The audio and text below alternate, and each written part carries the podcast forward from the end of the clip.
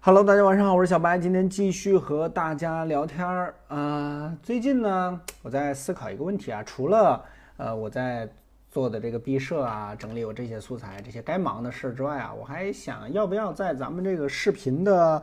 后边啊，就视频的结尾，每期呢加上就是回答几个问题，因为之前咱们开过专门的视频啊，但是。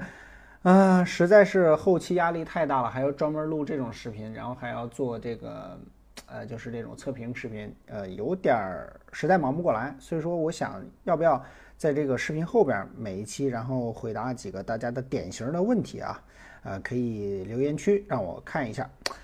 OK，来说一下咱们今天的文章。首先呢，就是昨天晚间啊，就是我整理完，呃，发了咱们公众号之后啊，出现的一些小新闻，呃，就是。老罗啊，这个新机再次曝光了，而且网友呢在车站是偶遇老罗，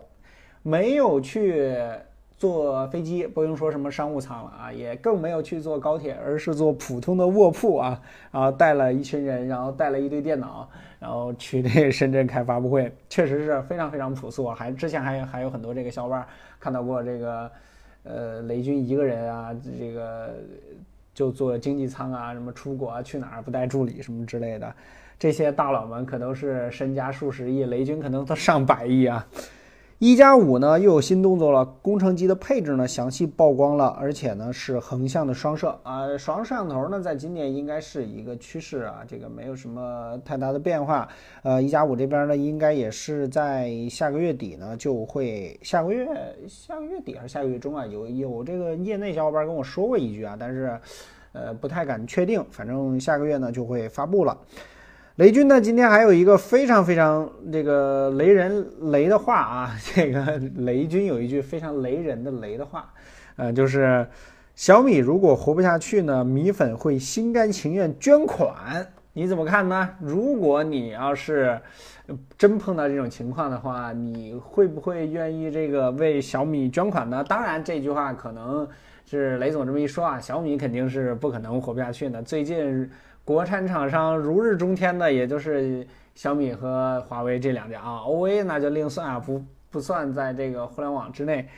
呃，反正你怎么看呢？我觉得啊，肯定会有，但是我估计没有那么多吧，应该应该就是如果要是前期的话，这个米粉还是非常纯粹的，我觉得就是真正发烧级别。但是越到后来，我觉得这米粉其实。就是核心粉不是那么多了，后来这些粉丝说实话是比较水的。后来这些米粉，因为大家一是被这个耍猴抢购啊，这个给弄得实在是不实在是不开心。然后还有就是小米的产品呢，也慢慢的变得不是这个极客化的唯一选择。你看，比如说魅族啊，魅族不说，魅族处理器不行，比如说一加呀，或者说后面出来的这个一系列的品牌啊，好像也都还可以啊，也都不错。所以说，大家选择性更多了。这个米粉呢，可能并不那么纯粹，可能是这个米家的粉丝，是吧？好了，今天就先和大家聊到这儿，大家晚安，早点休息吧。支持小白，请给文章点赞就可以了。特别感谢大家关注微信公众号“小白特别每晚开车，咱们不见不散。对了，还有就是，已经忘了一个事儿啊，就是，